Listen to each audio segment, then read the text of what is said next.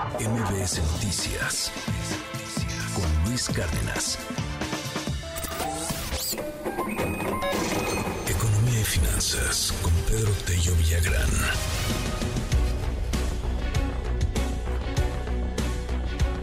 ¿Tiene usted un perro, una perrita, un gato, una gatita, una lagartija? No sé, un koala. Si tiene un koala, pues no invente porque están prohibidos. Este, tiene un tigre, también están prohibidos. Un chango, creo que también están prohibidos. Bueno, ¿cuánto te gastas mensualmente en el cuidado de tu mascota? Más, hay gente que trata a su mascota como hijo, son los perrijos, gatijos.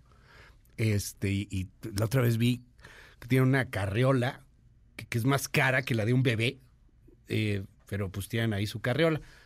¿Cuánto te gastas en el cuidado del, del, perrito, del compañero peludo? O, o, no sé, a lo mejor no es peludo, ¿no? A lo mejor tienes una lagartija, o sea, hay este tipo de mascotas, reptiles, una víbora, qué sé yo. Pedro Tello, cuéntanos, qué buen tema. Muy buenos días.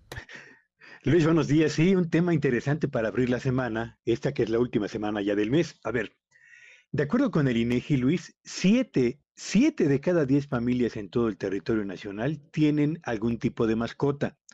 Todos sabemos, por supuesto, que el perro es la mascota preferida, pero ha crecido el número de hogares con gatos, con hámsters, con tortugas, con conejos y con peces, por señalar los más comunes. El hecho es que los gastos que se destinan para el cuidado y el mantenimiento de una mascota representan en promedio y de acuerdo con un estudio de la Conducef el 20% de los ingresos de las familias. 20% que no es un porcentaje menor. Y estamos hablando de eh, una mascota significa tener o asumir gastos de doble, tipo. Por una parte, los desembolsos que se conocen como únicos y que son los desembolsos iniciales, como las vacunas, eh, los juguetes o la transportadora de la mascota, pero también están los desembolsos periódicos. Estos últimos son los que cuestan cada vez una mayor o adquieren una mayor importancia dentro del presupuesto familiar. Hablamos de los alimentos, hablamos del baño, el corte de pelo, la visita al veterinario, los entrenamientos, la compra de ropa, la compra de accesorios, incluso el pago para quienes se ocupan de pasear a las mascotas que quienes eh, son sus dueños por razones de trabajo, por la edad, no pueden, no pueden hacerlo cotidianamente. Pero si hacemos un recuento rápidamente de lo que más significa mantener una mascota, diríamos lo siguiente. Visitar al veterinario es muy importante para eh, realizar los chequeos regulares y completar el esquema de vacunación de los perros. Bueno, pues esto supone un gasto que oscila entre los 300 y los 700 pesos, dependiendo del tipo de veterinario que vayas a visitar y desde luego de la zona en la que se encuentre tu hogar y desde luego el, consultorio del veterinario. Las croquetas, que son el alimento más común y del cual hay una gran cantidad de opciones, oscilan sus precios entre 80 pesos el kilogramo y hasta 375 pesos el kilogramo. Y váyale sumando cuántos kilos se consume su mascota por mes.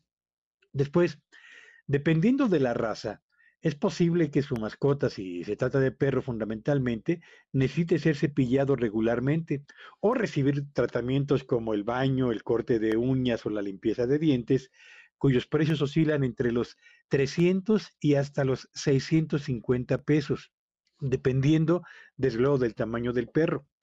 Pero como eh, las mascotas se han convertido ya en una parte íntegra de la dinámica familiar, pues es preciso también contar con una transportadora para trasladarlo de manera práctica por distancias largas, lo que significa un desembolso que oscila entre los 250 y los 700 pesos. Y no estoy incluyendo aquí, Luis, el, el, tema de los juguetes y los accesorios que habitualmente les acercamos a nuestras mascotas, pero la sola suma de estos elementos, el veterinario, las croquetas, los eh, tratamientos especiales, la transportadora, lo que tiene que ver con la ropa, los juguetes y el pago del paseador, supone el desembolso de entre 6 mil y 8 mil pesos mensuales por familia, dependiendo, insisto, del tipo de la mascota, fundamentalmente perros, y desde luego también de la colonia en la que ésta se ubique. Así que vaya costo económico que eh, significa asumir o darle este cariño a nuestras mascotas que forman ya parte del núcleo familiar, Luis. Oye, a ver, pero entonces un promedio mensual. Seis mil a ocho mil pesos. Ocho mil pesos. ¡Guau! sí. habrá. Por ejemplo, aquí me escribe una persona. Tengo 14 perros, todos adoptados y además este, pues el alimento del, de la casa son 12 bultos al mes, los, los adoptó. Ah, me mandan aquí la foto de un perrito, tres mil pesos al mes, come mucho, solamente alimentos, pero, pero con el baño pues, son tres mil pesos al mes. Este, comida, croquetas, pechuga de pollo, guardería dos veces a la semana, premios, baño y paseos. Mm. Nos gastamos cuatro mil quinientos pesos por dos perros grandes. Este, 5571 131337 gracias por los, por los mensajes. Este, nos dicen aquí en el, en el WhatsApp, 1800 pesos en alimento para mi perro y es un perro guía, es un perro de asistencia. De mis dos perritos, pura comida, 1500 al mes y a eso súmale la estética. Ay, no, pues sí está cañón, pero bueno, está bien, son parte de la familia, a final de cuentas. ¿Tú tienes mascotas, Pedro? Fíjate que no, tuvimos un, un, perro, pero este nos duró, nos acompañó durante ocho años y la pérdida fue, fue devastadora. Debo decir decirlo que no, es horrible. El, el contacto emocional que uno logra es tan profundo y tan difícil a veces de superar cuando se presenta la pérdida que decidimos poner en pausa el asunto por ahora. Te mando un abrazote, querido Pedro. Mil gracias. ¿Te seguimos en tu red? Síganme en Twitter ayer, ex hoy, en arroba Villagrán y que tengan un espléndido inicio de semana. MBS Noticias con Luis Cárdenas.